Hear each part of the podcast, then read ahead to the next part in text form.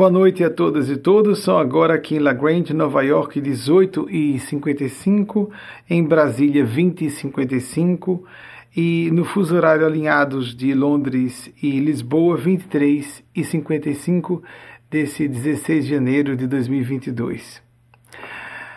Eu gostaria de firmar para aqueles e aquelas que aceitam a nossa convicção de que, embora esteja à frente, Embora as falhas sejam atribuíveis à minha pessoa, os acertos em pelo menos seu maior percentual devem ser é, reputados aos nossos mestres e mestras espirituais que nos acompanham de perto, sobremaneira Mateus Anacleto e Eugênia Spácia. Mateus Anacleto costuma ficar muito próximo mentalmente a mim no transcurso dessas conferências mais públicas, para um público mais heterogêneo, porque elas ficam no ar ao vivo sempre, como é habitual em, é, em redes sociais, o, ao vivo o número é menor de pessoas, mas como vai crescendo durante a semana e meses seguintes, e algumas mais, outras menos, essa responsabilidade fica debaixo da tutela desses seres do plano maior que nos podem elucidar, esclarecer e nos ajudar a diluir os conflitos que sejam pertinentes de fato as magnas questões, as mais sérias questões que nos afetam a condição humana. Nós vamos começar usando o mesmo método, o método habitual, porque na semana passada fizemos uma exceção, trazendo um tema pronto, mas vamos retornar ao nosso método ordinário, comum, de abrir as perguntas de vocês, que eu vou ler junto com vocês ao vivo aqui, essas perguntas estão sendo selecionadas por uma equipe de três pessoas que dá uma arrumadinha, não se estranhem quando vocês virem a pergunta um pouco mais organizada ou enxugada. Isso é, por estar enxuta, não significa que o conteúdo não esteja ali presente, inclusive para que fique bonitinho que você tenha colocado o que alguma ou algum de vocês tenha colocado como uma suscitação temática, que a pergunta pode ser a solicitação de que eu desenvolva um tema, etc., de acordo com minhas limitações é, evolutivas, mas também com a assistência desses seres do domínio excelso de consciência. Primeira pergunta, por favor. Ricardo Takeshi, São Paulo, capital. espero que eu tenha pronunciado corretamente. Ricardo, como diferenciar preguiça de exaustão física? Momento de lazer de vivência do egoísmo. Ricardo, eu gostei de sua pergunta. Vejam só, lembrando, nós estamos aqui não esgotando as temáticas, mas muito mais provocando uma reflexão que as pessoas possam fazer sobre a maneira, fazendo uma jornada interior para fazer as associações que lhes sejam mais adequadas e para que possam também desenvolver outros temas correlatos, porque utilizamos a pergunta de uma pessoa para que as outras que estejam nos ouvindo ou venham a nos ouvir à frente no tempo estabeleçam paralelos e desdobrem os raciocínios de maneira aplicável a seus casos específicos. Gostei muito de você falar de preguiça e exaustão física e está muito badalada, corretamente sendo é, bastante citada, a síndrome de burnout. Quando se falava há alguns anos, quando a imprensa formal, nos bons veículos de comunicação da imprensa, vieram a trazer a síndrome de burnout ao grande público pela primeira vez, parecia mais uma esquisitice, mais uma bizarrice, é, uma sofisticação terminológica, uma invencionice de especialistas. E durante a pandemia nós vimos como isso, e estamos acompanhando como esse fenômeno é real, é bastante é, perceptível sobremaneira em profissionais de saúde que estão na linha de frente de uma pressão e um desgaste contínuos impensáveis para pessoas da, vamos dizer, a média da população que não conseguem sequer conceber o que seja o peso, a canga bruta de uma imensa responsabilidade sobre os ombros da almas dessas pessoas. E a síndrome de burnout, com aquelas características de extrema exaustão, até pensamentos suicidas aparecem algumas ideias suicidas ou de desistência da rota profissional, que é uma maneira de morte, ou de finalização prematura de suas carreiras e de suas vocações profissionais. É muito comum na nossa cultura do hard work, como se fala nos Estados Unidos, e nós somos uma cultura bastante é, alinhada no Brasil, por exemplo, com e no Ocidente todo, com a cultura do trabalho duro, do esforço, da disciplina. Surgiu lá na Alemanha a parte da Prússia, que é, já é parte do território, se não me engano, polonês, não só alemão, aquela ideia das, das tradições aristocráticas militares, da disciplina hercúlea e ardorosa, e havia uma certa distinção arrogante por parte dessa perspectiva de sermos pessoas que nos controlávamos pela razão e as emoções deveriam ser solapadas. É muito comum que confundamos o desânimo, a abulia, a depressão, a tristeza, a exaustão física, a exaustão emocional, que não necessariamente é mental.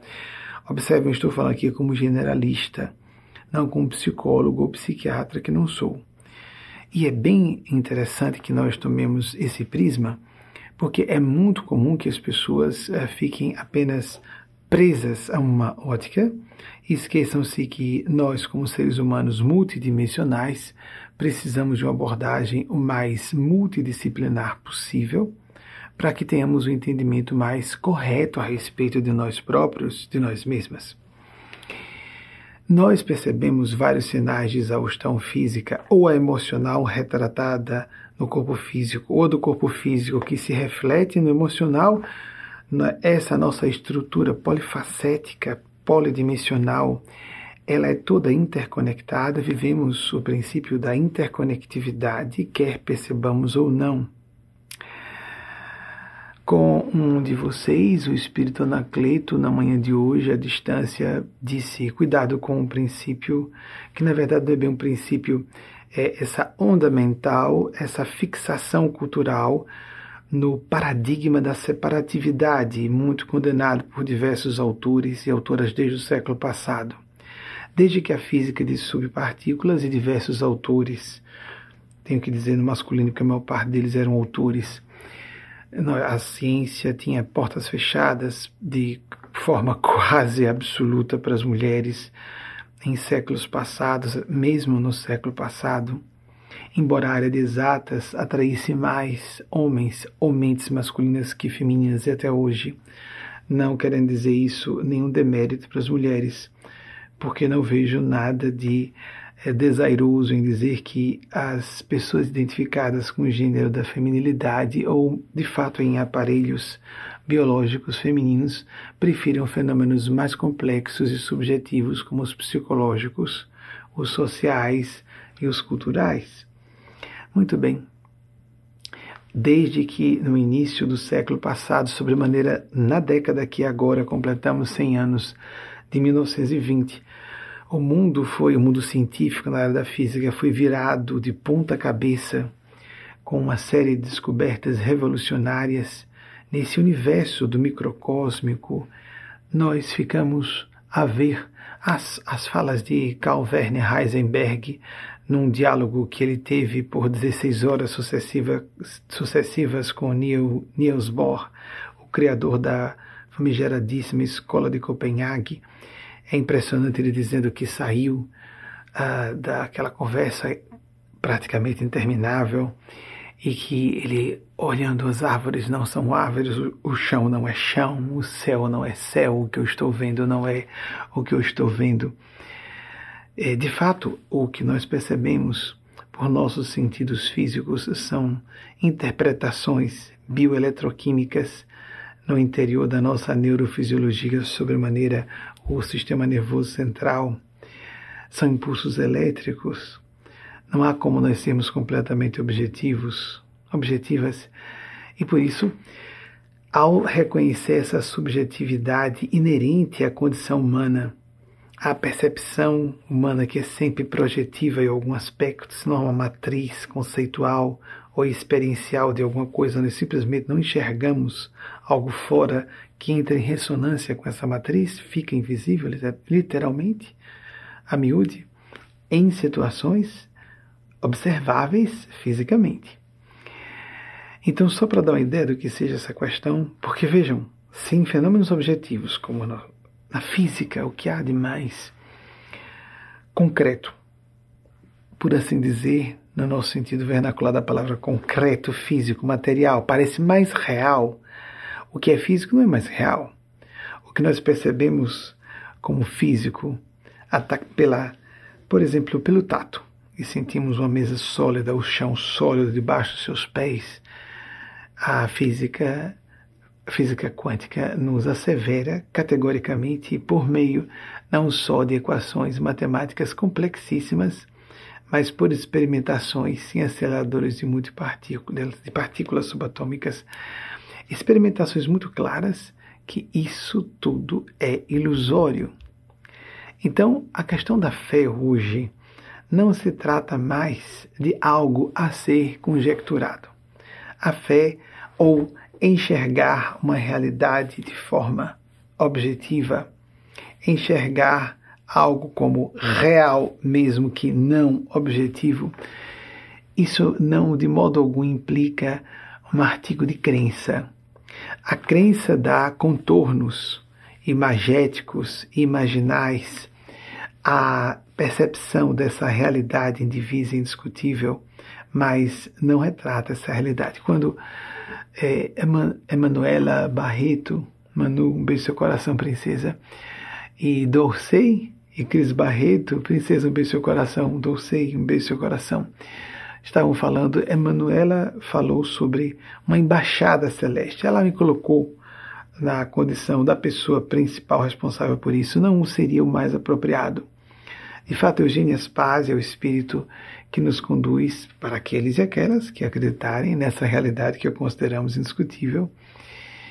E em parceria com o espírito Mateus Anacleto, são os condutores e vamos dizer que são os balizadores do que, por exemplo, publicamente eu apresento a vocês durante a, o desenvolvimento dos nossos raciocínios aqui em tempo real. Você pode acompanhar ao vivo para ter essa experiência mística de estarmos vivendo o momento do Espírito por excelência que é espontâneo, não é?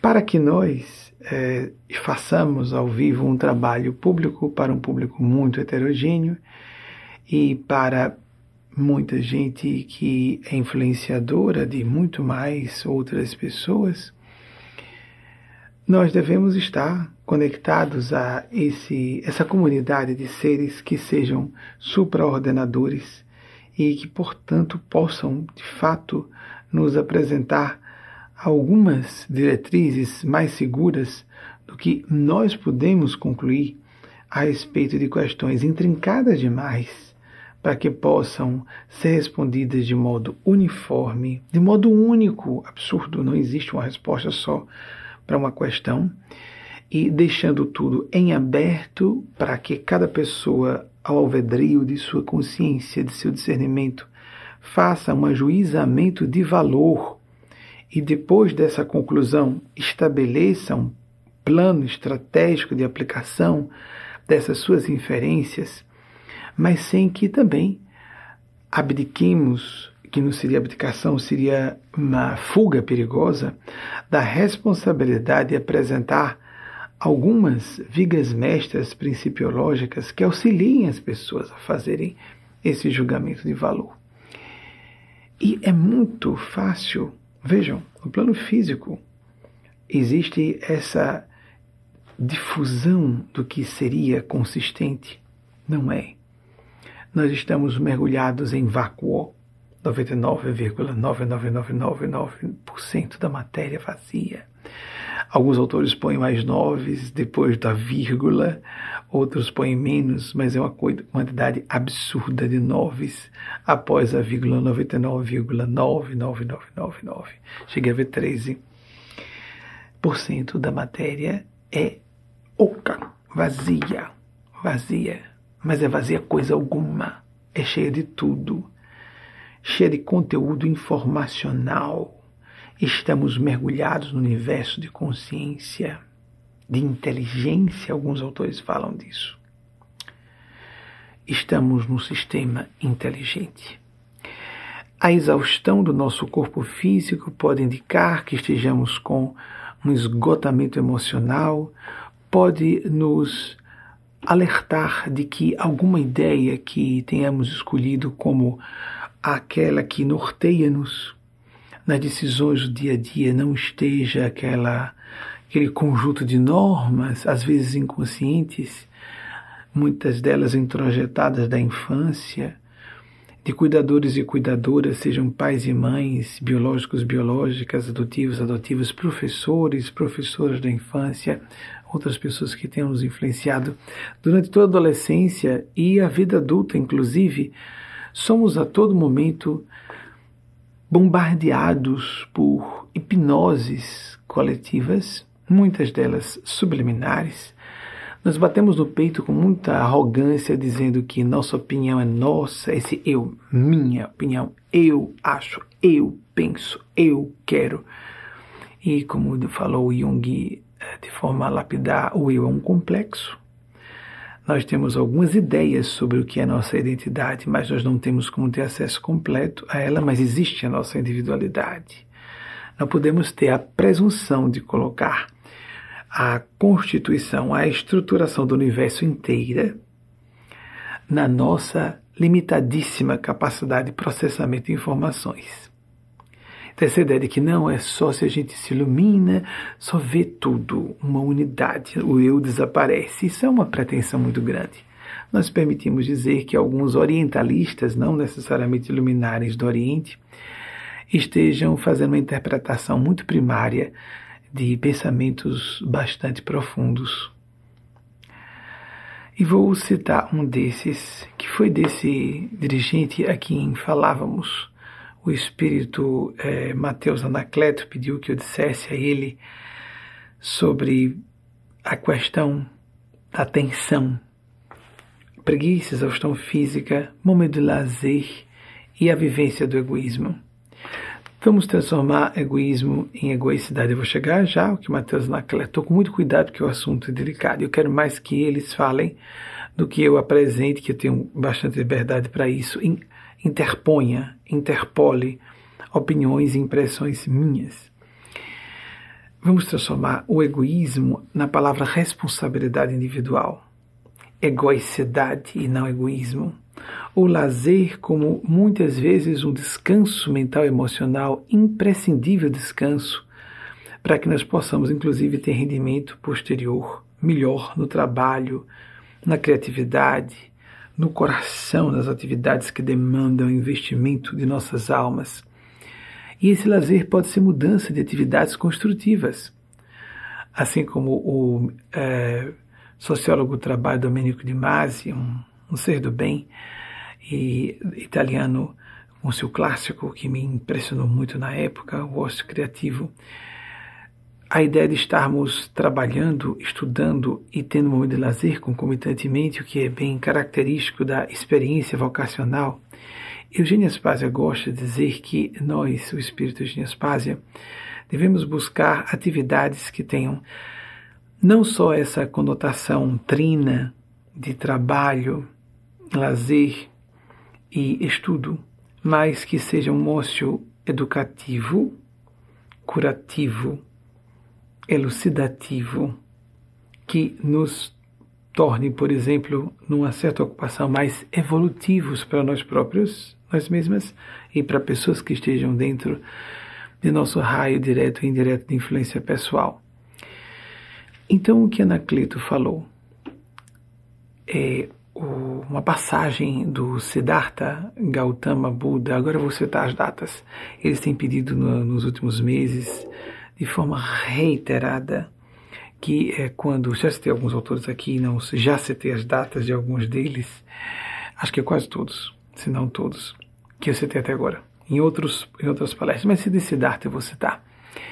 Vale a pena. O Buda, o primeiro Buda, Siddhartha Gautama Buda viveu entre os anos de 563 a.C. e 483. Um episódio lapidar na existência dele, em que ele estava contemplativo e observou. Eu estou falando em linhas gerais essa narrativa. Os que são seguidores de Buda entrarão em minúcias mais apropriadas ele viu um sujeito que passava numa barca fazendo uso de um instrumento musical rústico à base de cordas. E ele teve uma introvisão importantíssima naquele momento. Para que as cordas fossem funcionais, para vibrarem e emitirem sons, elas precisavam ter uma tensão específica, mínima ou ótima, aquele ponto ótimo de tensão em que nem elas estariam a ponto de serem partidas, porque forçando a tensão de esticarem-se as cordas, elas podem romper, nem frouxas demais, porque senão, com o dedilhar do instrumentista, elas não vibrariam, não emitiriam sons. Nossas psiques funcionam dessa forma, como uma harpa sublime. Nós precisamos ter o cuidado de fazer o ajuste da tensão das cordas de nossas funções cognitivas para que nem elas fiquem tensas demais, nem frouxas demais. E possamos viver essa completude, que não seja preguiça. A preguiça que tem várias acepções, num dos vídeos dos princípios que vocês podem buscar em nosso canal YouTube, falava-se, falamos da preguiça em várias acepções, a preguiça física, emocional, intelectual, espiritual. E nós pensamos em preguiça como algo condenável, a pessoa realmente não quer trabalhar, realmente quer parasitar. E há muitas ilusões introjetadas por nossa cultura nesse particular. Inclusive, deixamos que o tempo resolva questões que não podem ser resolvidas simplesmente com o escoar do tempo. Nós temos que aproveitar a passagem do tempo, escolhendo maximizar o aproveitamento desse tempo.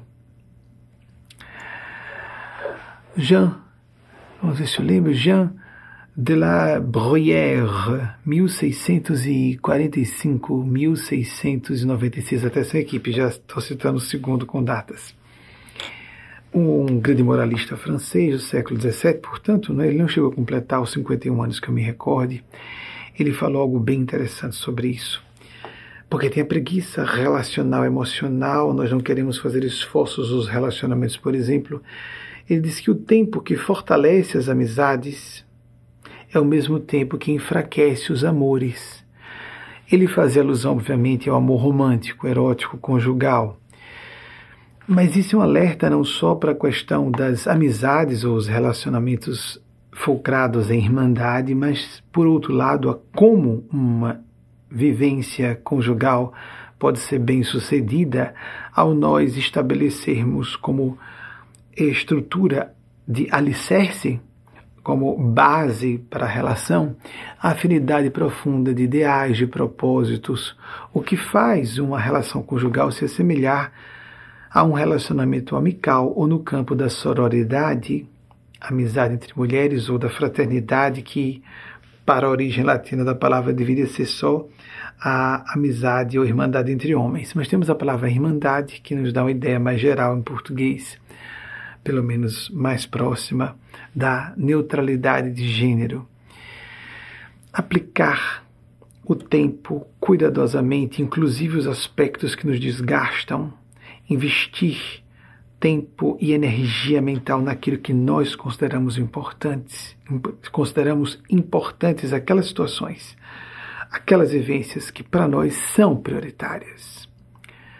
O que para nós deve ser o primado fundamental, sempre o centro de consciência. O pintor atormentado é, fala no sentido de a compaixão.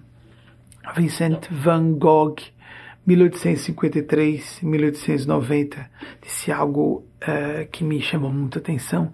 Ele disse, e os espíritos querem que eu fale, que frequentemente ele julgava a noite muito mais viva e ricamente colorida que o dia.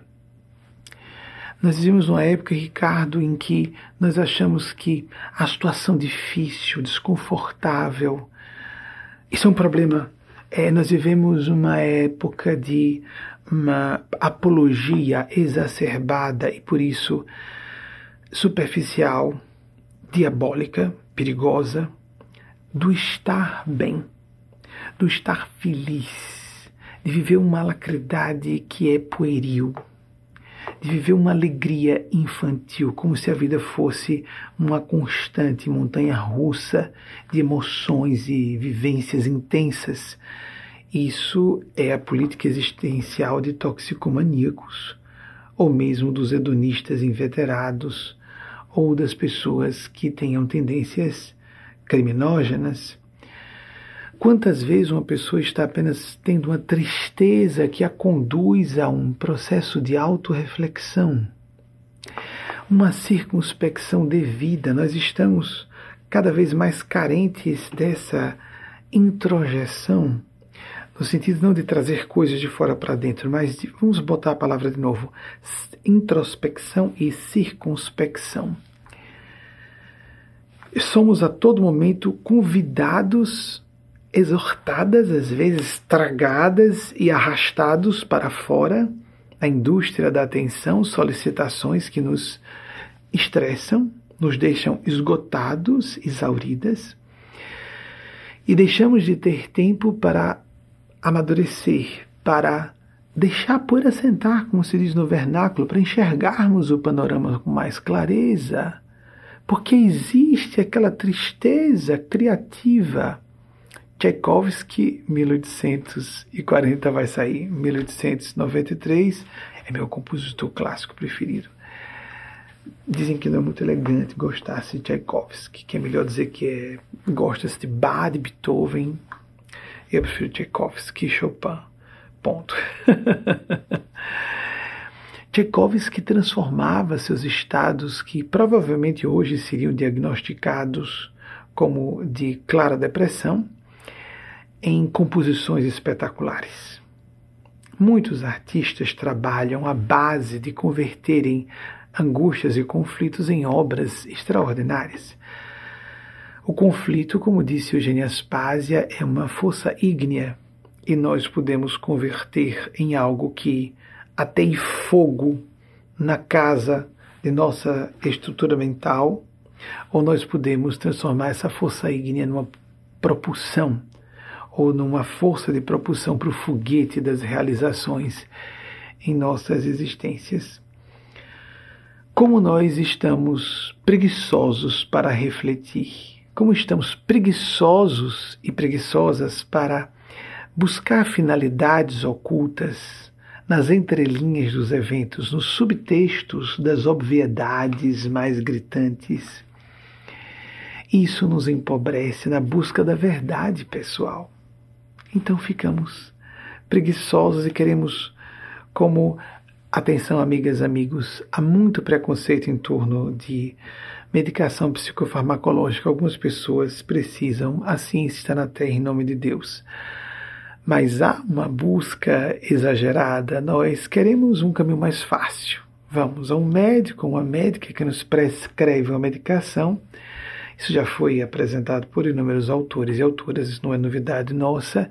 A pílula da felicidade. Vou comprar e vou, vai ficar tudo legal depois que eu ingerir aquela medicação que a indústria farmacêutica me apresenta como a solução para todos os meus pro problemas esse simplismo grosseiro da parte de pessoas, inclusive intelectualmente preparadas, muito bem dotadas de inteligência, mas emocionalmente preguiçosas, moralmente preguiçosas, despreparadas, imaturas psicologicamente, faz com que elas percam tesouros inapreciáveis a partir dessa ausculta, veja, eu não disse escutar, auscultar, como um médico que usa um estetoscópio para ouvir o coração de um paciente.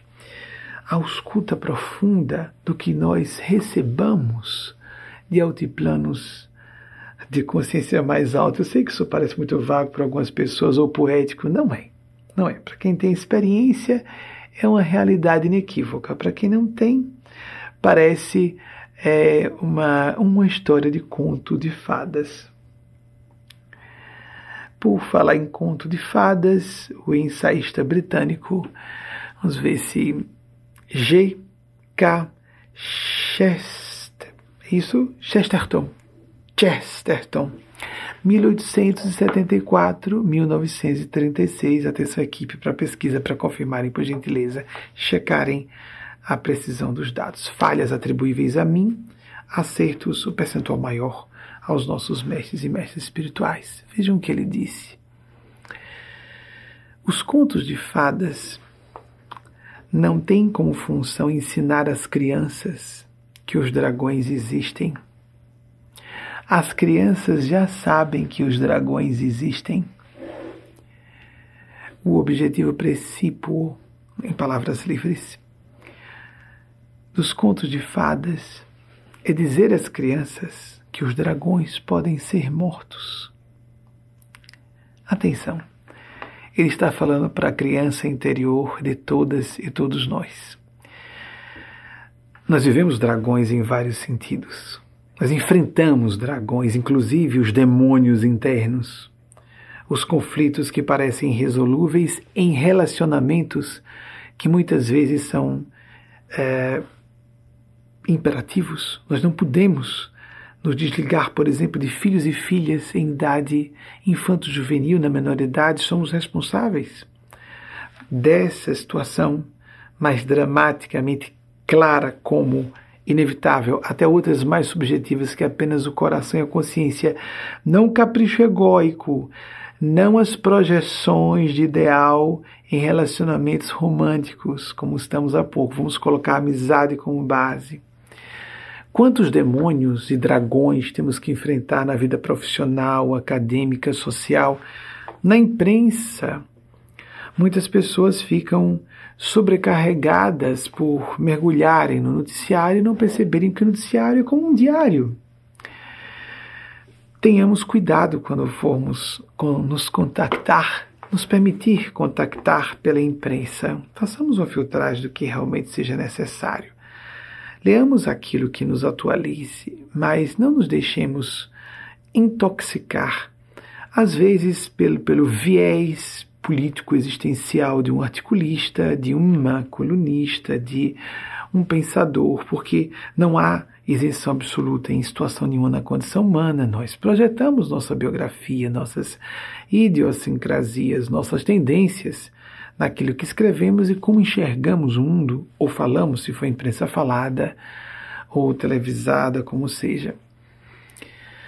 Temos que fazer uso e da busca da nossa verdade pessoal, e bem entre aspas, mas é uma verdade pessoal, a nossa consciência, mais uma vez, para que não nos deixemos colapsar com a preguiça que não seria preguiça aí, seria exaustão completa. A pessoa fica exânime, sem ânima, abúlica, como falei, sem vontade de fazer coisa alguma, porque ela está drenada por uma situação difícil e a pessoa é levada a se condenar por estar assim.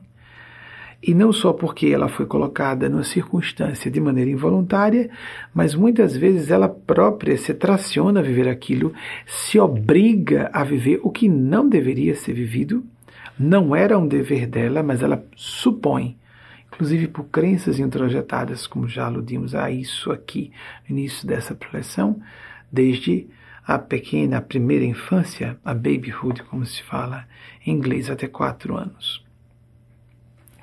Não entendamos, portanto, que o momento do lazer seja vicioso. Nós vamos intuir quando está vicioso. Toda prática de lazer nos retrata, de certa maneira, nosso modo de ser, nosso perfil psicológico, mas também nossos problemas, nossas lacunas, como também nossa atitude no trabalho, nossa postura na vida social, nossa forma de interagirmos com outras pessoas, das relações mais íntimas às mais distantes, do propínquo ao longínquo. Procuremos verificar o que é que sinaliza aquilo que lá dentro nós percebemos como é, Louise Hay, uma autora da. Eu não gosto do. Como vocês já me ouviram falar, os que estão acostumados a nos acompanhar aqui, nós não, não de fato consideramos apropriada a linha New Thought do pensar positivo e tudo dá certo. Há muitas ressalvas que fazemos a essa linha de pensamento, mas Louise Hay, de fato, foi uma magistral autora na área e ela falava de sininho intuitivo. Achei tão mimoso e nós concordamos. Estou falando em nome dos amigos e amigas espirituais que me acompanham de perto. Aquilo que nós sabemos que dá aquele clique, se pode chamar de um clique, o eureka, do grego Arquimedes. É isso. Não tenho como traduzir em palavras, mas eu preciso, Wagner, por gentileza, abaixa um grau Celsius da, do, da temperatura do ambiente. Um grau Celsius. Eu tenho que ficar no plural, precisa ser só um. Desculpem. As, o choque térmico que às vezes acontece, a amplitude térmica aqui é colossal. Às vezes temos uma diferença de 16 graus Celsius no mesmo dia. Hoje nós chegamos a 18 graus negativos nessa região.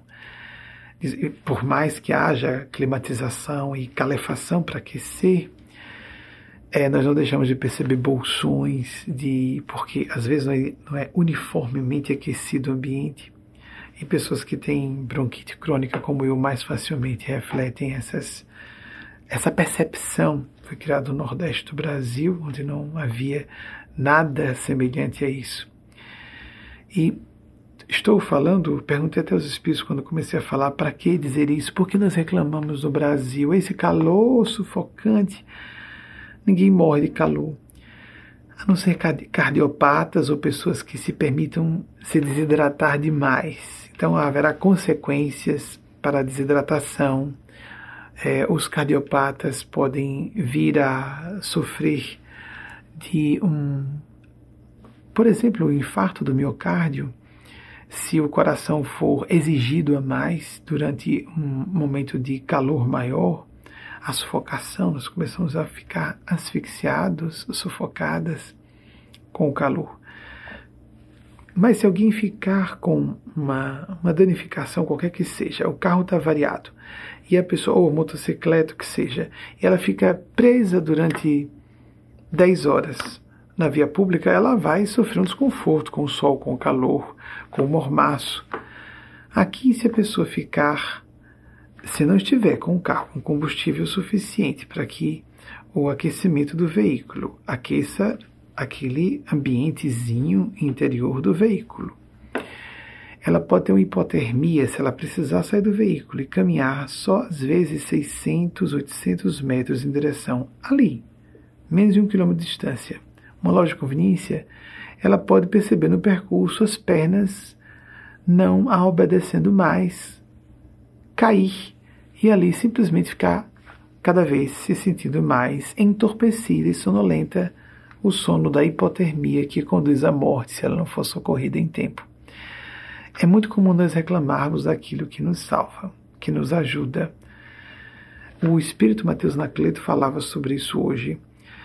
As situações perigosas realmente não são aquelas que são muito pungentes, não são aquelas circunstâncias que nos chamam a levantarmos a guarda as defesas, mas quando rendemos a guarda numa situação de torpor, de tédio, de fastio, estou enfastiada, estou entediado, ou de tranquilidade aparente, a calmaria dos ventos para uma embarcação veleira no meio do oceano é mensageira da morte.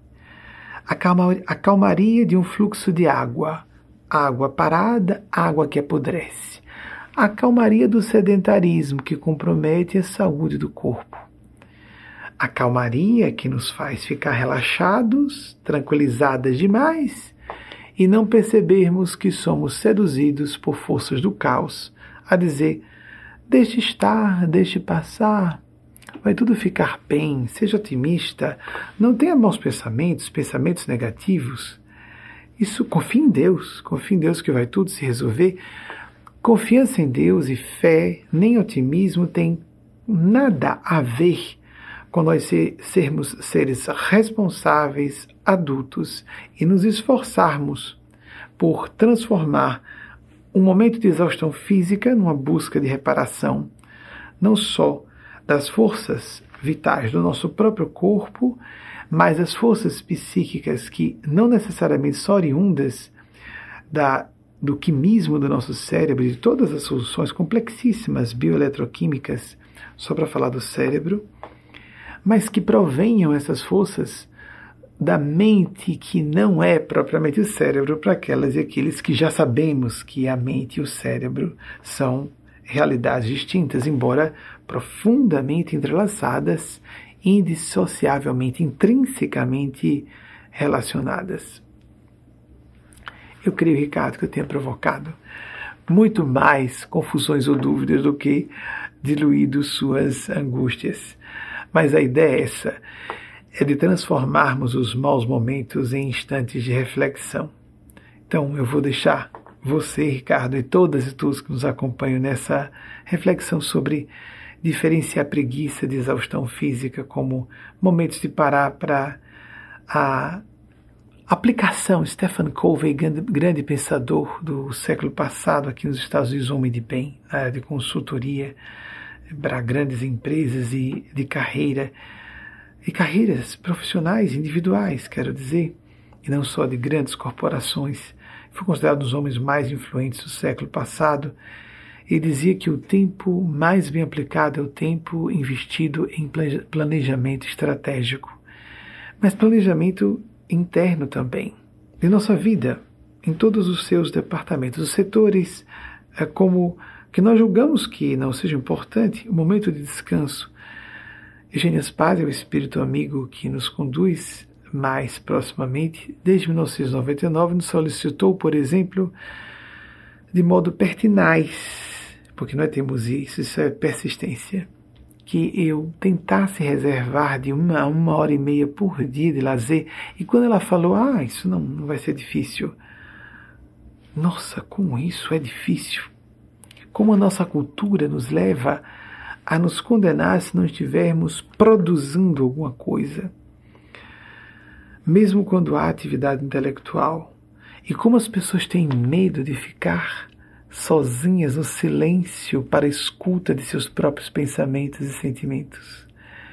Então nós queremos barulho, barulho nos dispositivos eletrônicos, informações que ficam pipocando a todo instante. Existe uma compulsão mesmo, porque a pessoa fica preocupada e não está continuamente atualizada do que está ocorrendo. Abramos os nossos olhos felizmente tinha uma inclinação natural para a introspecção, apesar de não ser um perfil propriamente introvertido. Está óbvio, estou aqui diante das câmeras com vocês.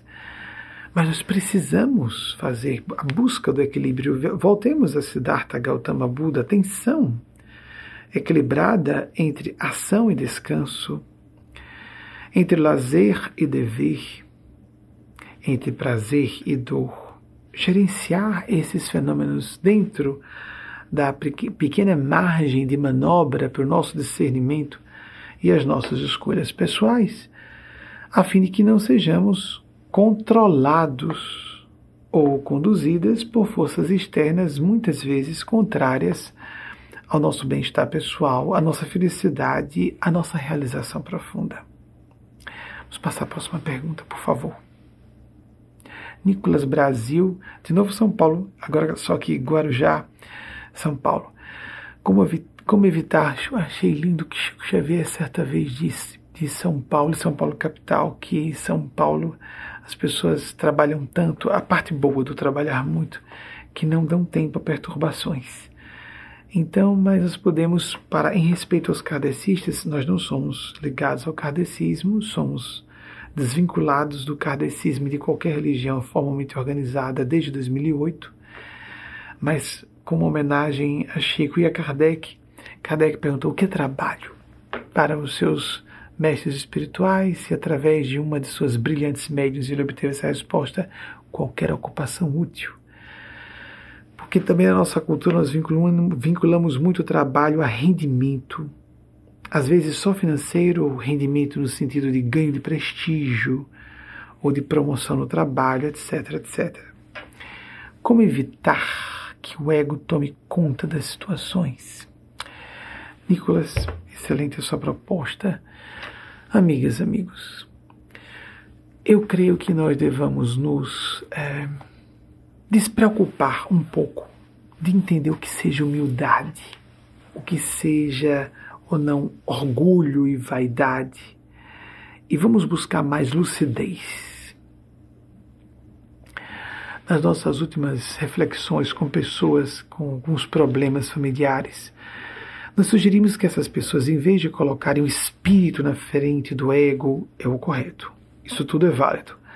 A consciência, o centro de decisão, de acordo com valores e princípios que a pessoa considere inegociáveis, à frente do ego. Mas esse centro de consciência rege o ego e as defesas do ego que existem para proteger a incolumidade, por assim dizer, da estrutura psicológica de alguém. Das defesas egóicas existem para o bem da própria pessoa, para a sua sanidade mental. Tanto que várias escolas terapêuticas, psicológicas, basicamente trabalham a integração do ego a sanidade das funções das defesas do ego. Procuremos ter um ego mais adulto. Mais do que dizer, vamos tirar o ego de cena, o ego nunca vai estar fora de cena. Mas as pessoas associam, associam ego e raciocinam ego como pessoa muito vaidosa. Às vezes a pessoa vaidosa é tão mais humilde que a pessoa não vaidosa. Porque a vaidade indica basicamente querer arrumar-se um pouquinho mais para não parecer tão feinha, né? Por exemplo, as mulheres, na parte mais é, superficial, não, a mais periférica e primária das vaidades, que não indica que a pessoa seja fútil, e sim que ela está fazendo o mínimo. Ah, por exemplo, entre as mulheres é mais comum porque a cultura tirânica com vocês nesse aspecto da estética. Formar um pouquinho o cabelo para não parecer tão descabelada. Se eu botar uma maquiagemzinha, nem que seja um batom para não sair nua. Então, às vezes, a pessoa usa, isso é mais comum das mulheres, uma roupa mais alegre para disfarçar que ela não está tão bem e oferecer às pessoas o melhor de si.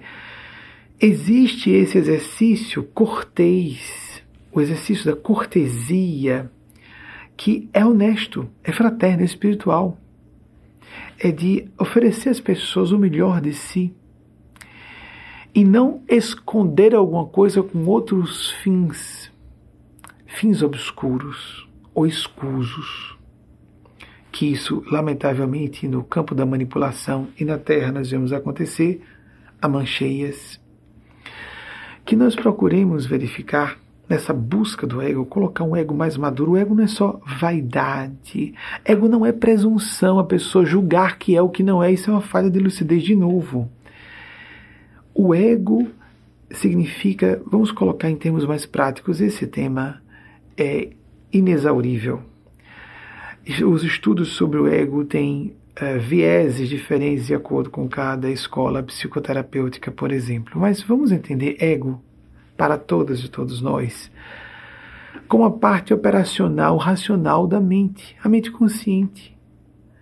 E nós precisamos ter o máximo possível é um ego maduro, um ego adulto, um ego que nos coloque no lugar certo, que ajude-nos por percepção dos próprios limites, e aí vem a defesa do ego. Eu não posso, não suporto essa situação. Então, por uma defesa egóica, eu paro de enxergar algo que eu facilmente perceberia pela minha própria experiência, por uma inteligência que eu haja angariado nessa ou nesta ou noutras existências físicas, para os que sabem que existe a reencarnação, por leitura, por experiências partilhadas de outras pessoas, ponho pontos cegos, como antolhos, para uma limária, condutora de um veículo, como no passado, que não eram automotores, eram tracionados por animais, antolhos de equinos. Né? A pessoa se pitola, nós colocamos pontos cegos. Às vezes, para não enxergar algo óbvio de uma pessoa muito amada, porque nos chocaria muito se nós enxergássemos. Mesmo uma pessoa sendo bastante inteligente e muito madura psicologicamente em outras áreas da vida dela. Isso acontece, de novo, como arroz de festa. Não deixarmos, entretanto, quando você quer dizer uma emoção ficar exacerbada e uma atitude imatura de competição se manifestar quando devemos ser criteriosos ou judiciosas e não agirmos à base da intempestividade e de uma fúria animal, emocional, existe uma fúria do espírito, a indignação justa de uma pessoa que se posiciona com coragem, uma atitude às vezes heróica. Sim, mas normalmente a fúria das pessoas é desgoverno emocional. O que nós devemos fazer? Ter, voltando ao que falávamos há pouco, a prática e um exercício que fique consolidado de capacidade de nos voltarmos para dentro de nós próprios, para dentro de nós mesmas. Isso se torne tão natural que, numa situação limite, como numa crise que é, é, intempestivamente, não, vamos colocar as crises piores que atravessamos, elas são imprevisíveis. Numa certa situação de trabalho, pá, aparece uma situação bastante difícil de administrar, e se nós não tivermos já automatizada a atitude conscienciosa, não será no momento de grande aflição que nós, a toque de caixa, de forma miraculosa, vamos nos comportar como pessoas muito maduras, muito centradas.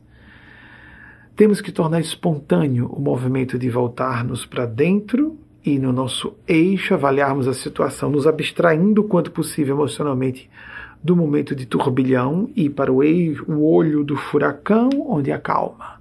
Aí a boa calma, não é a calmaria dos ventos no oceano. Não, porque existe um turbilhão de forças eólicas em torno, não é? O vento está num vórtice tremendo, a situação está terrível, por isso mesmo temos que ir para o nosso centro. A nossa verdade, pessoal. Spinoza tinha uma visão quase romântica sobre isso. Ele disse que das coisas imponderáveis, Spinoza, 1632, 1677, que das coisas fora do controle dele, a que ele mais, em palavras aproximadas, a que mais ele apreciava era a possibilidade de estabelecer laços de amizade, voltamos ao princípio da amizade, laços de amizade com pessoas que honrem a verdade, sua verdade pessoal, e para o seu eixo. Quanto mais você estiver convicto, convicta do que você considera seus princípios basilares, norteadores de quaisquer outras circunstâncias, de quaisquer outras posições que você deva tomar. Não há como, no momento difícil, nós fazermos o que nós não já estejamos fazendo continuamente, em momentos de torpor, de modorra, de pachorra, entediados, entediados, não consigo. Não estou disposto a refletir, estou desanimado, estou sem vontade, estou irritado, estou irritada. Se nós não somos capacitados habilitadas a nos motivar para, no momento de aparente tranquilidade, refletir nos momentos difíceis, não estaremos preparados, preparadas para enfrentar aquela situação.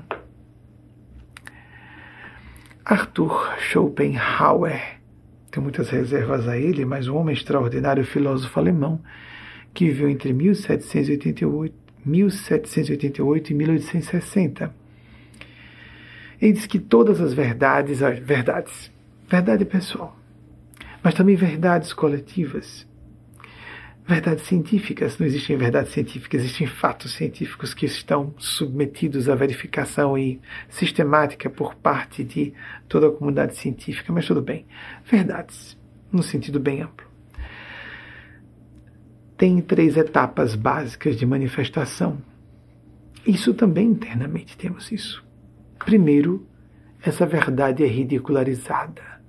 Como é que é? Eu tenho que ficar mais introspectivo, mais voltada para dentro. Eu tenho que mais me botar para fora e resolver isso de forma prática. Sem dúvida alguma, temos que ser práticos, pragmáticas.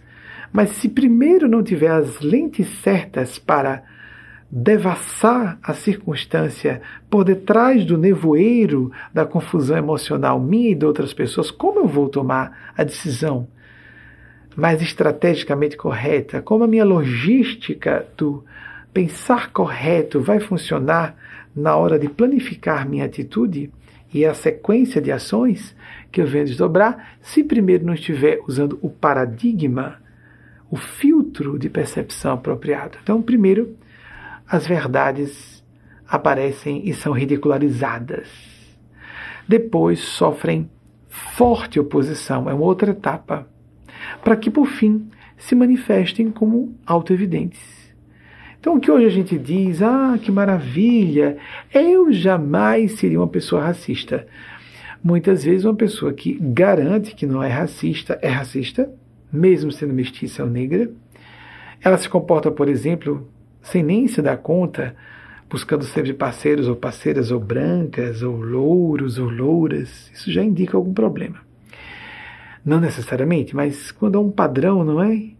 O rapaz negro, a moça negra que está sempre se envolvendo com pessoas muito brancas ou louras, ela é racista. Contra ela própria, claro, contra ele próprio. Apenas um indíciozinho, um exemplo simples. Existem situações bem mais complexas que isso. Então nós temos que fazer graus, buscar graus sucessivos de aproximação, que Jesus disse: Conhecereis a verdade, e a verdade vos fará livres. Existem etapas ad eternum que nós vamos trafegando com o processo de desenvolvimento pessoal, o que Jung chamou de individuação, vamos nos lapidando. A mensagem trazida de Maria Cristo, que foi transformada em uma produção audiovisual para facilitar a nossa reflexão com a arte da música, das imagens, fala sobre autolapidação, a espécie de auto-oriversaria para colhermos a gema oculta, o tesouro oculto que há, que jaz na interioridade de nós mesmas, de nós próprios. Maimônides disse algo fenomenal, na minha opinião. Desculpem, pode parecer óbvio, mas certas obviedades só os gênios enxergam. Maimônides viveu entre 1138 e 1204 Interessante que era viveu o ápice da era do mundo árabe, mas ele era na verdade judeu e ele falou sobre essa questão da verdade desse modo. A verdade, entenda cada uma e cada uma a verdade como quiser, mas aquilo que é verdadeiro para a pessoa, aquilo que é verdadeiro de maneira intemporal e impessoal, que seja clássico, que não seja nem retrô nem vanguardista, às vezes algo parece da retaguarda, conservador e até reacionário, alguma coisa parece progressista demais, de acordo com o ponto de vista de cada indivíduo e seu histórico, não só dessa encarnação, mas de outras. Os vetores de influência de sua formação de personalidade, dessa própria vida física ou de outras existências, para os que já sabem que existe a reencarnação. Se não, pesquisemos. Maimônides disse uma verdade não se torna mais verdadeira, ainda que o mundo inteiro concorde com ela, nem menos verdadeira, ainda que o mundo inteiro discordasse dela. Estamos preparados para isso? Estamos preparadas para enfrentar todas as convenções, tudo o que nos foi dito ser verdadeiro, para seguir o que realmente sentimos como aquele, aquela câmara secreta no âmago mais profundo de nós mesmos, nós próprias, estou em paz. Vejo um conflito, um turbilhão em torno, mas eu sei, este é o meu caminho aqui. Eu viverei a paz aqui. Eu me encontro em profundidade. Estamos preparados? Preparadas para isso? Ou nos falta alguma coisa, ou muito, porque sempre nos falta alguma coisa, é um trabalho interminável. Nós devemos nos sentir peças inacabadas, continuamente trabalhos em processo de construção de autoescultura, isso vai aparecer na mensagem de hoje, exibida também, autoescultura, a autolapidação. Nos sentirmos uma obra produzida por nós mesmos, nós próprios, a tal da autopoiese. Já apresentamos aqui algumas vezes esse conceito, não é nosso? É de um chileno. E como nós temos que, não vamos citar hoje autores, mas eu estou citando autores demais, eu tenho um limitezinho para isso, os espíritos pedem que eu fale quanto puder, mas ah, inclusive me ajudam, tornam minha memória mais acesa e as funções hiper dinamizadas ou uma condição hiperlúcida, supraconsciente, porque estou com essa influência deles, atribuo mesmo com toda franqueza. Não se trata de uma retórica de modéstia, é um testemunho de fé. De fato, estou debaixo da influência desses seres. Porque as perguntas estão chegando de fato ao vivo. E as associações com esses autores surgem também aqui ao vivo. Obviamente que já li esses autores e apenas eles me ajudam a colocar na, em termos mais apropriados ao grande público, como eles consideram que seja o mais adequado ao grande público, não como as pessoas no plano físico interpretem isso. Estamos preparados, preparadas a enfrentar as convenções, a enfrentar a opinião de entes queridos a viver a primazia da consciência, mesmo que sejamos mal vistos, mal vistas. É muito fácil hoje dizermos que é feio LGBTfobia, porque quem hoje ainda está sendo LGBTfóbico está passando vexame e nem sabe. Está passando ridículo e nem sabe. Por ridículo ou por ridícula, ou vivendo um ridículo. É muito fácil hoje dizemos que a misoginia é algo abominável e que o patriarcalismo está em decadência, como nós o entendíamos no passado, mas não só esses preconceitos estão bem presentes ainda, e pessoas que garantem para si mesmas que não têm uma partícula de misoginia, inclusive mulheres, são altamente misóginas e nós vemos isso no comportamento delas. Gays que são homofóbicos pessoas na transgeneridade que são transfóbicas. E depois os preconceitos relacionados a identidades ou características de outras pessoas. Mas o problema começa com nós nos odiarmos, não nos amarmos, não cuidarmos bem de nós próprios, de nós mesmos. Eu vou fazer um breve intervalo de aproximadamente sete minutos. Você pode ligar um timer, cinco minutos com segurança. 6 eu posso também garantir. Liga um timerzinho se você quiser pegar o retorno. Talvez ainda responda a pergunta de vocês, no máximo acredito que só mais uma, para o, as elucubrações finais que o Espírito, principalmente Mateus Anacleto e Eugênio Spazia, que também está bastante presente, embora, repito, estou à frente, estou consciente, estou à frente, queiram que nós aqui é, reflitamos como nós devemos interpretar certas proposições temáticas que vocês tragam, ainda que não sejam, não estejam com a intenção de propriamente suscitar uma reflexão, mas ela acaba surgindo como um trabalho de intensificação. E capacidade de penetração mais aguda de nossas é, opiniões, de nossas decisões de nossas ações no pensar correto, sentir com elevação de propósitos altruísticos e agir com responsabilidade social diante da humanidade, diante da espiritualidade, da divindade, diante de nós próprios e nós mesmas, no santuário, no sacrário de nossas próprias consciências. A palestra continua ainda ao vivo após o intervalo de aproximados sete minutos. Estamos de volta aqui, são 26, 20 horas e 6, 8 e 6 da noite, no horário de Nova York, La Grande, onde estamos, Nova York. 22 e 7, passamos para 7, 22 e 7, 27, 22 e 7 Brasília e Londres e Lisboa, niveladas em 1 hora e 7 minutos, já do dia 16 de janeiro. Então, as pesquisas Siddhartha, Gautama Buda, só para checar as datas, hoje a gente pode fazer isso, é uma maravilha, né, com os recursos da internet. E a nossa equipe faz uma artezinha, temos uma equipe que nos acompanha de Aracaju fazendo isso, dando suporte a Wagner, 563 a 483 a.C. Quando alguma coisa é feita antes, eu aviso. Isso realmente está sendo feito agora ao vivo. Próxima, por favor. Jean de la Bruyère, de 1645 a 1696, ele realmente não completou, estava com uma duvidazinha, é, não completou os 50, 51 que ele completaria naquele ano, se chegasse a 18 de agosto, ainda naquele aparelho biológico que ele usou naquela encarnação. Próximo, por favor. Próxima pesquisa. Vincent van Gogh, de 1853 a 1890.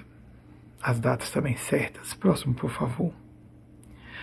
Tchaikovsky, citei mais uma vez, volta e meia, estou citando Tchaikovsky aqui, por gosto pessoal, 1840 a 1893, transformarmos as tristezas, ele era gay, imaginemos o que era ser homossexual no século XIX, então ele criando aquelas peças, aquelas composições extraordinárias para o, o, os, as peças de balé em Moscou, em Kiev, e de lá daquela cidade ou São Petersburgo, como era na época, para assistir o seu ideal, o seu imaginário sendo traduzido em um mundo que ele não podia viver.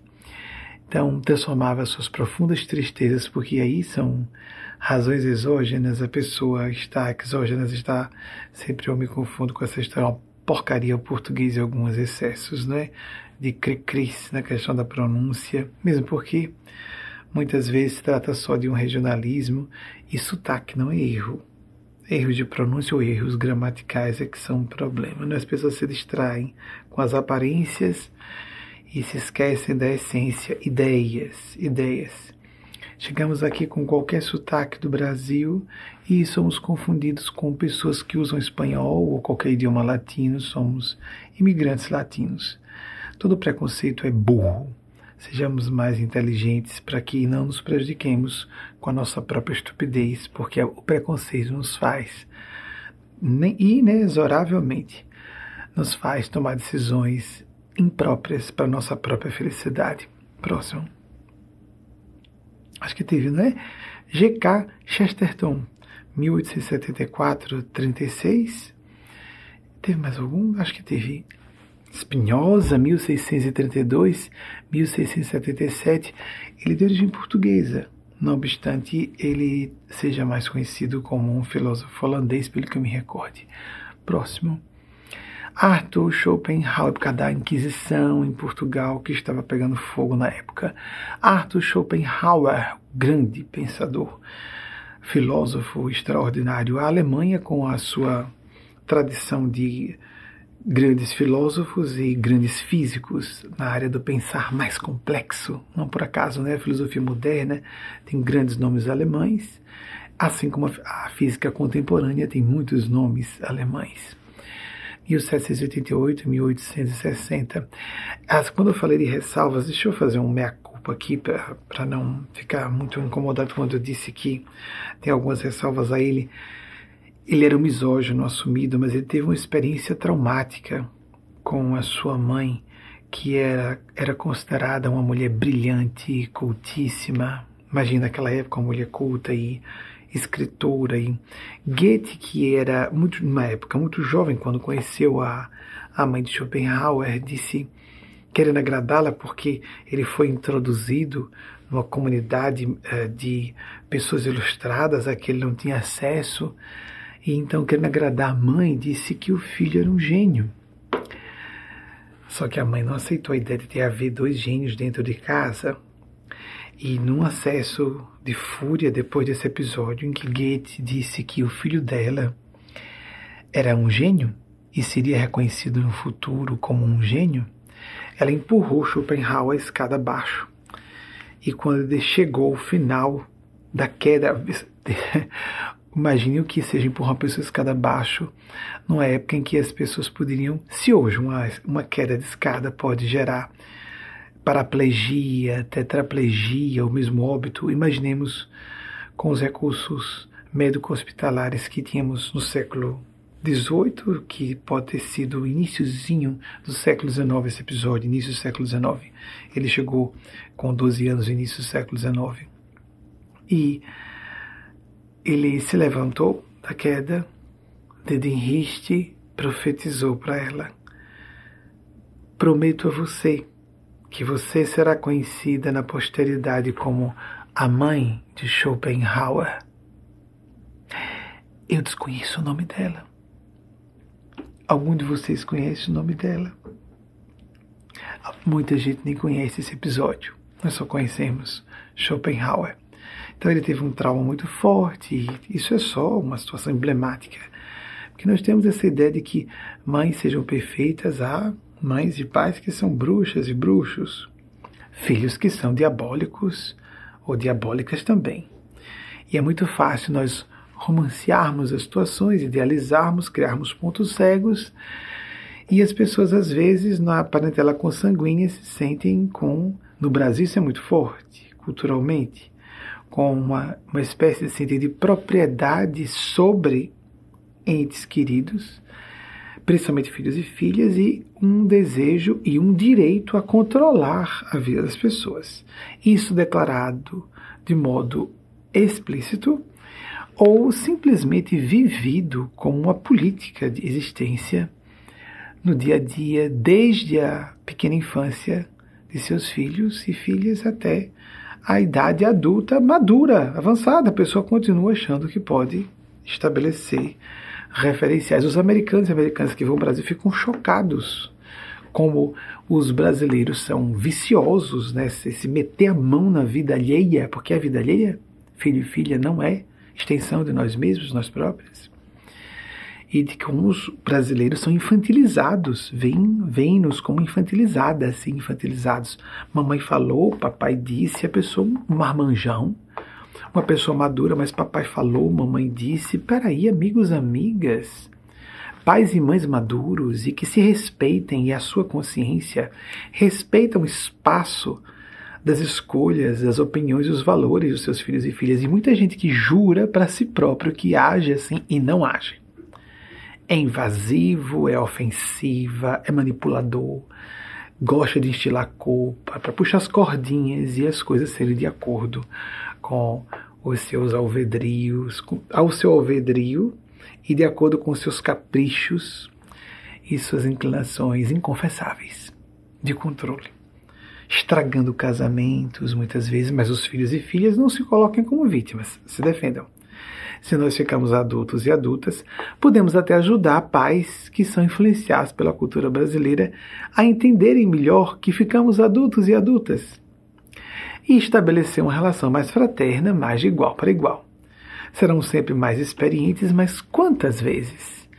nós encontramos filhos e filhas que são espíritos muito mais envelhecidos no carreira evolucional que seus pais e mães. A história das grandes, não celebridades como hoje nós entendemos a indústria da celebridade, é famosa porque é famosa, a pessoa usa uma máquina de mídia social mais de forma mais eficiente que outra. Mas observemos a história dos grandes vultos da ciência, da cultura de um modo geral, do estadismo, como essas pessoas às vezes são filhas de pessoas anônimas, têm filhos que também são medíocres ou medianas e não necessariamente vão representar, mesmo tendo a carga genética semelhante, mesmo tendo educação privilegiada, de modo algumas vezes rivalizam seus pais ou suas filhas, seus filhos e nós devemos ver isso. Somos espíritos que trafegam em aparelhos biológicos de manifestação no plano físico, mas não somos esses corpos. Temos ainda mais pesquisa para ser checada, não é? Temos?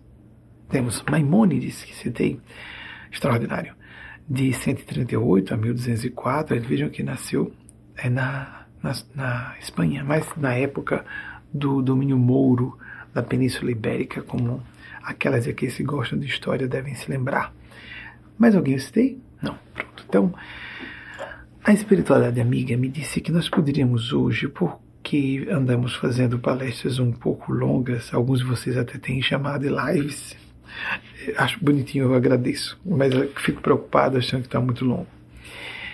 E nós vamos então apenas confiar todas e todos a assistência dos nossos mestres e mestres espirituais, sugerir enfaticamente que você tenha uma prática diária de oração ou de meditação. Se possível, de prática, a prática diária do Evangelho. Procure nosso site que você vai encontrar a forma de fazer isso.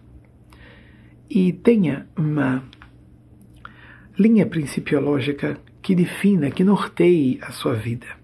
Não precisa aderir a uma religião formalmente organizada. Você pode até ser adepto ou adepta de uma religião formalmente organizada e nada é, não há nenhum problema nisso.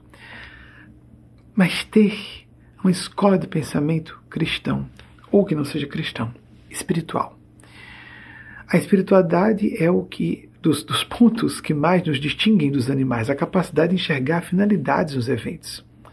Ateus e ateias que têm um sentido de finalidade muito forte, propósito, significado, nós precisamos aprender a decodificar com profundidade os eventos da vida, não só ler pessoas e situações para prosperidade material, porque prosperidade material, prestígio diante da multidão, fortuna ou fama, quase sempre só trazem mais tormento para uma alma já tor tortuosa, torturada, torta.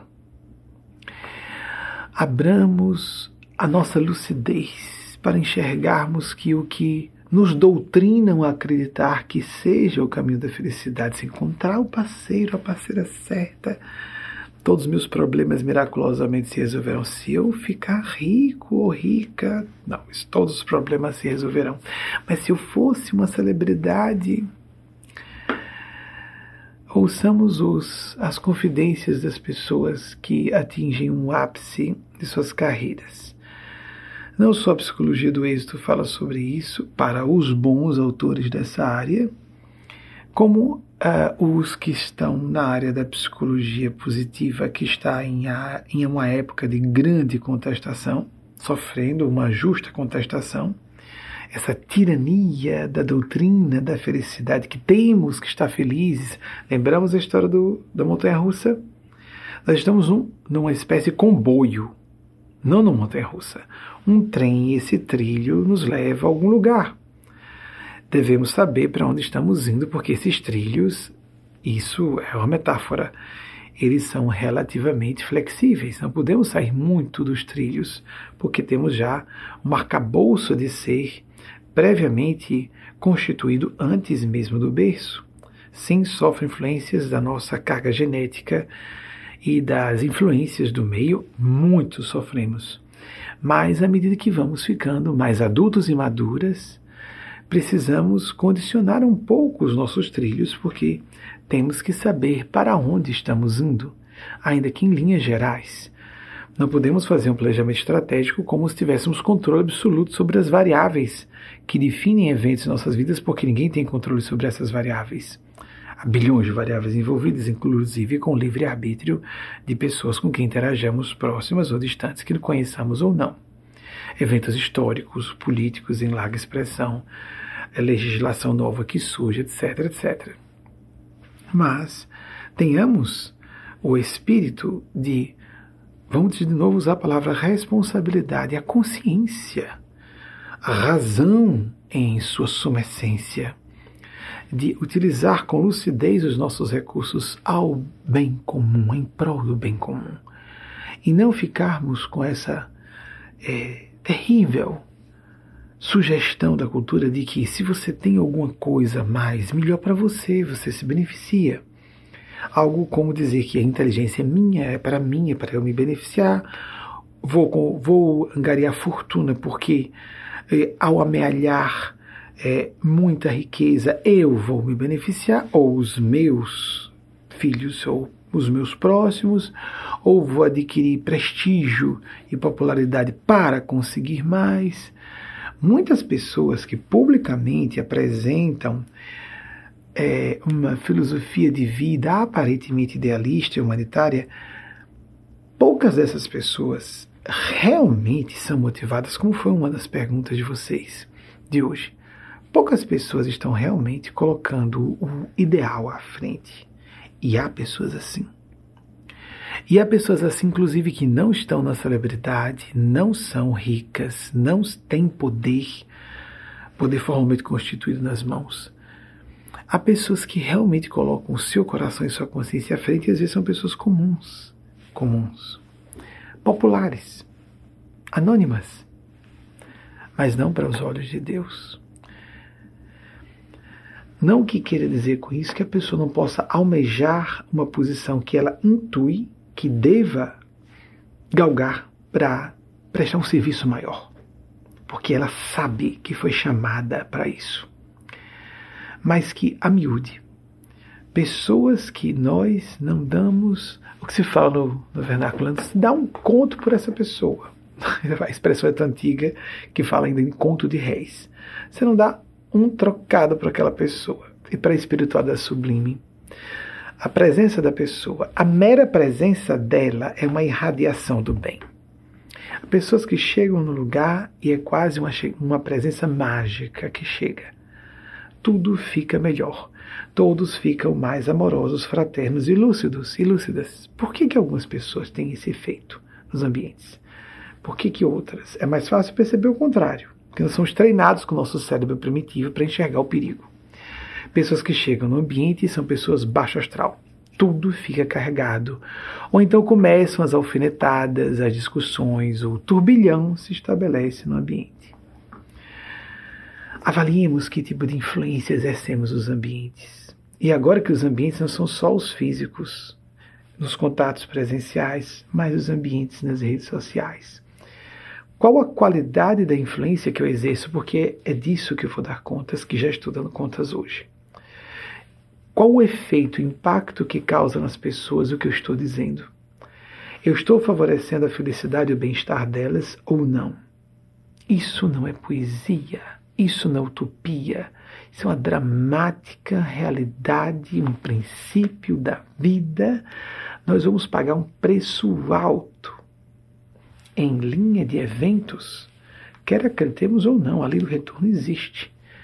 Se nós não temos empatia, o que eu acabei de dizer, que parece tão refinado, extraordinário, né? mas qual o impacto que eu vou causar ao dizer isso em público? Isso é devido. A não ser que sejamos psicopatas. Não estou nem aí se eu vou fazer mal a alguém que estou dizendo, vou descarregar.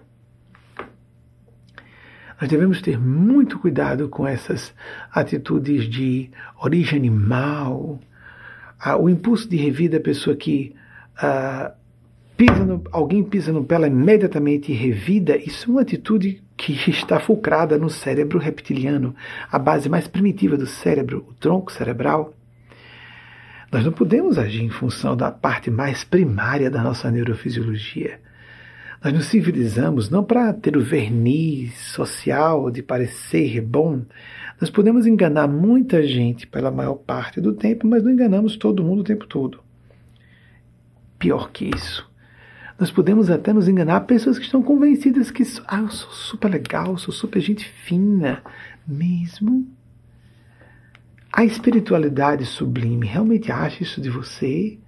agrupamentos religiosos inteiros completamente enlouquecidos e as pessoas ficam carregando minhas cruzes e a pessoa sorrindo, simulando humildade, simulacros bizarros, patéticos de humildade. Enquanto Jesus estava improvisando chicote com cordas e revirando as bancas do templo. Templo de Salomão, lembremos, eu falei várias vezes, eu noto que as pessoas têm dificuldade para acessar isso. Isso é falta de conhecimento de história. A sociedade teocrática de Israel daquela época, que representa aquilo ali do Evangelho, não fala do povo judeu, fala de todas e todos nós. Para não ficarmos antissemitas, isso é óbvio. É figurativo. O Templo de Salomão não era só o centro da religião judaica, era um centro acadêmico era equivalente ao que hoje é um centro acadêmico na sociedade primitiva, teocrática, muito primitiva. Em relação ao que hoje nós temos, em grau de civilização, muito primitiva. Ali era equivalente a, um, a uma casa legislativa, a um tribunal, a um centro de poder político. Todas as elites estavam ali representadas no Templo de Salomão. Jesus revirou as bancas das convenções e das conveniências pessoais, para que nós coloquemos e vivamos a primazia da consciência. O reino de Deus está dentro de vós. Buscai primeiramente o reino de Deus, sua justiça, e o demais se vos acrescentará. Eu vim para que todos tenham vida e a tenham em abundância ou em plenitude. Não ficar alegre o tempo inteiro, isso é infantil. Nós não estamos num parque de. Numa, um pátio de recreação escola, num parque de diversões. A felicidade realmente é algo profundo, que inclui momentos de angústia, que não entra em contradição com conflitos que aconteçam, que são inevitáveis na experiência relacional, em qualquer nível de aproximação que tenhamos com alguém inclui os momentos de crise, de ruptura, os pontos de ruptura e transformação, os, muitas vezes, tipping points. Passamos, não temos como voltar a ser o que éramos antes. Os pontos de não retorno, a ideia de que nós somos seres que vivemos, às vezes, saltos evolutivos. Em um certo momento, nos descobrimos com a nova introvisão e cosmovisão e agora, como disfarçar para mim mesmo, para mim mesma, que eu não enxergo as coisas de modo diferente? Eu preferia ser como era antes, porque eu não enxergava essas coisas, então era mais feliz na ignorância. Eu acho isso uma fala tão, me permitam, uh, imatura e cínica quase. A ignorância é uma benção. Tem uma expressão em inglês assim: ah, mas inteligência faz mal. A gente fica, sofre muito porque enxerga as coisas. Quanto mais enxergar, melhor. Porque a gente se protege de perigos. Mas isso é um nível ainda primário. Primeiro a pessoa está ignorante, ingênua e alegre, feliz no meio do pandemônio. Depois ela começa a desenvolver um pouco mais de percepção e nota que está no pandemônio e fica muito é, sofrida por enxergar que as coisas não eram como ela pensava que fossem. Mas isso é ótimo, ela tirou um véu de ilusões. Ela refina mais a sua inteligência e começa a lastrear seu bem-estar. Na rocha firme, como disse Jesus, aquele que edifica, o reino dos céus é semelhante àquele que edifica sua casa na rocha firme. Vêm as tempestades, os ventos e aquela casa não, não vem a pique. Perdão, não, é, não desaba, não é destruída. Façamos esse esforço. Vamos lastrear nossas vidas na rocha firme de princípios intemporais, quanto nós possamos alcançar princípios intemporais. Vamos refinar, isso é um trabalho para a vida toda e várias existências sucessivas. E vamos voltando cada vez mais capacitados, habilitadas a fazer isso desde o berço, porque teremos intuições que serão resultado do que trouxemos de outros longos períodos palingenéticos, várias existências sucessivas somos observados e observadas. Há seres superiores, gênios celestes, anjos de coração sublimado que nós não temos nem sequer como compreender. E, no entanto, nós estamos blindados, cerradas muitas vezes a receber a graça da compaixão. O Espírito Eugênio Aspásia, no dia 28 de dezembro último, eu vou falar muito em linhas gerais. Trouxe a perspectiva do que eu não posso dizer em público, tudo o que me foi apresentado pelo Espírito Eugênia Spácia. O nosso grupo mais próximo, de algumas centenas de pessoas que têm acesso às três outras palestras semanais em que eu falo muito mais abertamente. Óbvio que não podemos falar para um público heterogêneo tudo que falamos num grupo fechado Eugênia Spásia mostrou-nos o que Maria Cristo pensava, o que Maria Santíssima ou Maria de Nazaré sentia no momento da crucificação do filho dela, nosso Mestre Senhor Jesus. Nós temos várias iconografias religiosas da Mater Dolorosa, aquela mãe com um olhar trágico, com um filho no colo, realmente uma experiência desastrosa inominavelmente pavorosa uma mãe assistir a um filho sofrer uma execução de morte tão dolorosa como, como era a crucificação.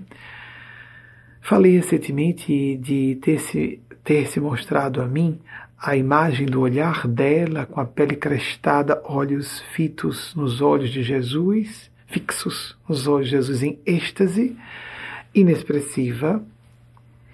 E, entretanto, foi no dia 28 de dezembro, por Eugênia Spazia, logo após a experiência fora do corpo, ela me deu a perspectiva do que foi que acontecia com Maria. Vejam como nós temos problemas de parâmetros para interpretarmos corretamente eventos. A gente imagina, coitada de Nossa Senhora, vendo o filho sendo crucificado dessa forma. Essa é uma visão humana. É a mãe humana que está terrificada com a visão de um filho sendo torturado até a morte. Olhos fixos nos olhos de Jesus. Ela como um ser crístico e ele também. Assim como Jesus diz: Pai, perdoa-os porque eles não sabem o que fazem. Maria estava exalando um amor oceânico de piedade, de compaixão por aqueles crucificadores. Mostraram-me, Eugênia estava acompanhada, um, um sujeito no meio da multidão com expressão patibular, aquela carantonha de uh, uh, maldade, de malevolência completa. E ela sentia um vazio de infelicidade e a percepção pré-cognitiva, a visão antecipada de todos os horrores que aquela pessoa sofreria por estar praticando ato tão ominoso diante das leis de Deus, um Cristo na cruz, a voz da verdade para a terra de todos os tempos, e aquele sujeito estava participando. Ele foi colocado como exemplo, exemplo emblemático do que ela sentia por todos. Maria não estava compadecida de Jesus, porque Jesus nem dor física estava sentindo, ele deu um comando auto-hipnótico e não sentia dor física nenhuma. Por isso não se ouvia gemidos de Jesus, não se ouviam gemidos. Ele estava se apiedando da multidão, estava orientando os que estavam sendo crucificados ao lado dele, o bom e o mal ladrões. A ideia da, dos pares de opostos, o bem e o mal, assim como outros pares de opostos, outro par de opostos, a terra e o céu suspenso entre o bem e o mal, a terra e o céu. Um centro, um foco. Ela, como ele, estava se apiedando da multidão ela com ele estava. Jesus estava se glorificando, ele tinha nascido para aquilo e ela sabia disso também. Ela não estava sofrida porque o filho estava sofrendo, ela estava sofrida porque a humanidade estava cometendo um erro gravíssimo. E esse, como disse o profeta Simeão, quando Jesus foi se apresentado uma semana depois de seu nascimento para o ritual da circuncisão, ele disse: E você, mulher, uma espada transpassará teu coração ou tua alma, alguns falam assim.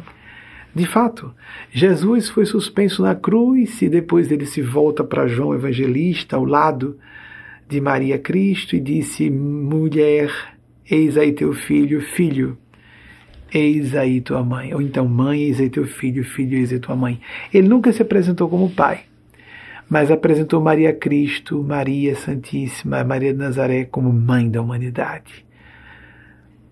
Eis porque, lá, com 12 anos, Maria e não José repreende Jesus diante de autoridades do Templo de Salomão quando ele não retornou no festival, que havia uma jornada de Jerusalém de volta à cidade em que eles residiam, Nazaré, meu filho, por que você fez isso conosco? As pessoas nem têm noção de que era um escândalo a mulher tomar a iniciativa de falar. Seria o pai a falar e não a mulher, a mãe. Porque era ela quem diria o momento de ele começar. Então, é dito nos evangelhos que a partir daí ele foi obediente a eles. Porque ele tinha saído por um momento, não por acaso, paradoxalmente, para deixar essa mensagem para a humanidade de hoje a partir dali ele foi obediente, porque ela disse: Não faça mais isso. Eu aviso você o momento de começar. Tanto que nas bodas de Caná ela disse: Eles não têm mais vinho. E então Jesus.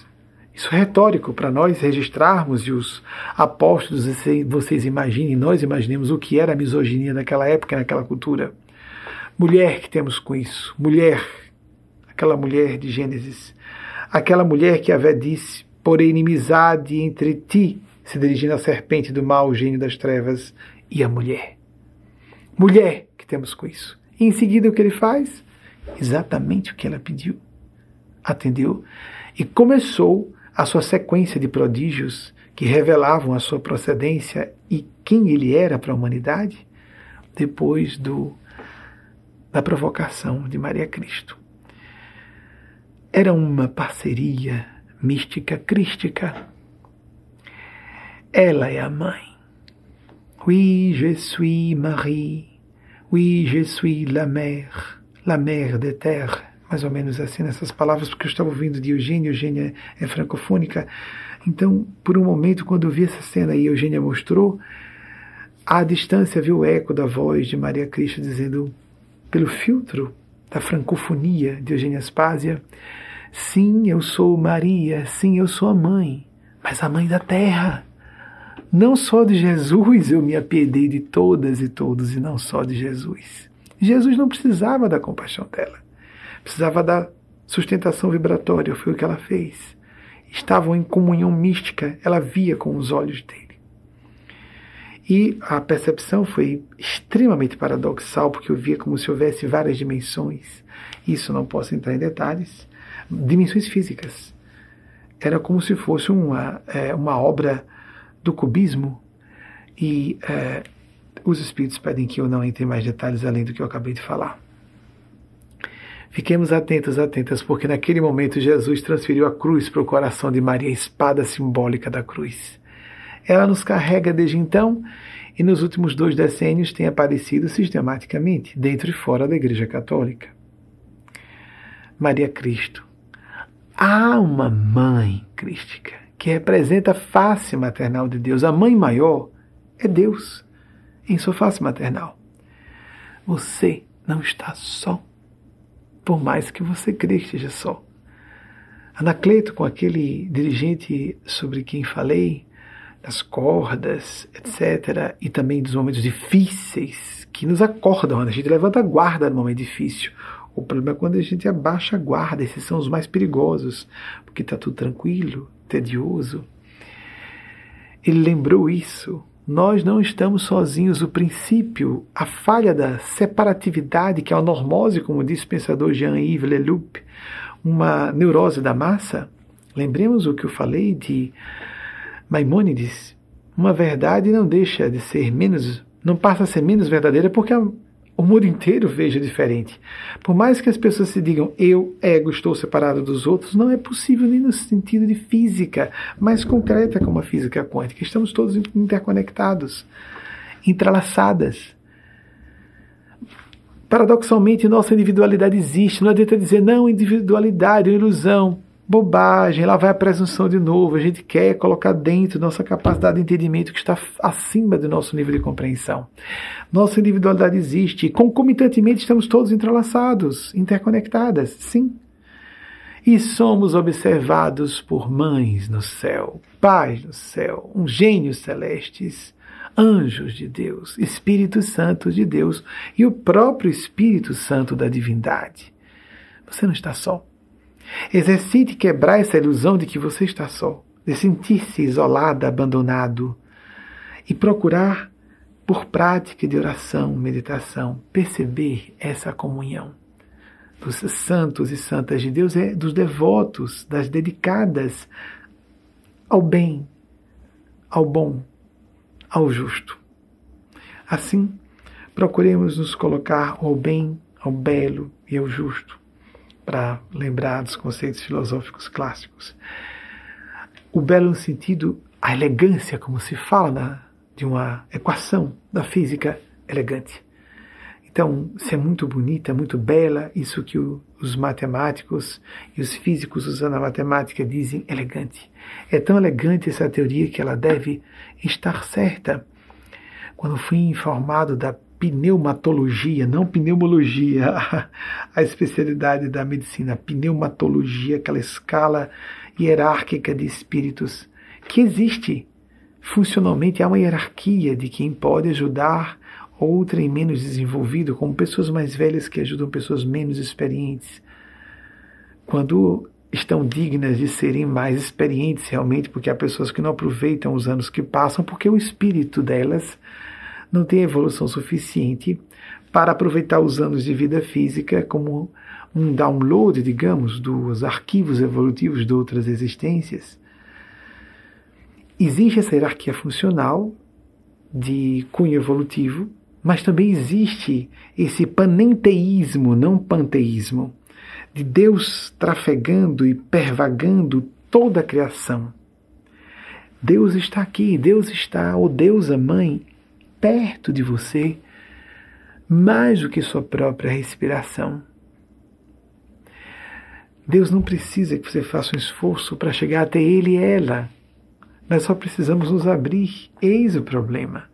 Nós somos fechados, blindadas, porque isso nos apraz, ou nós julgamos que seja necessário, ou nós presumimos que estamos nos protegendo de algo que desconhecemos e temos medo do desconhecido e do novo, misoneísmo.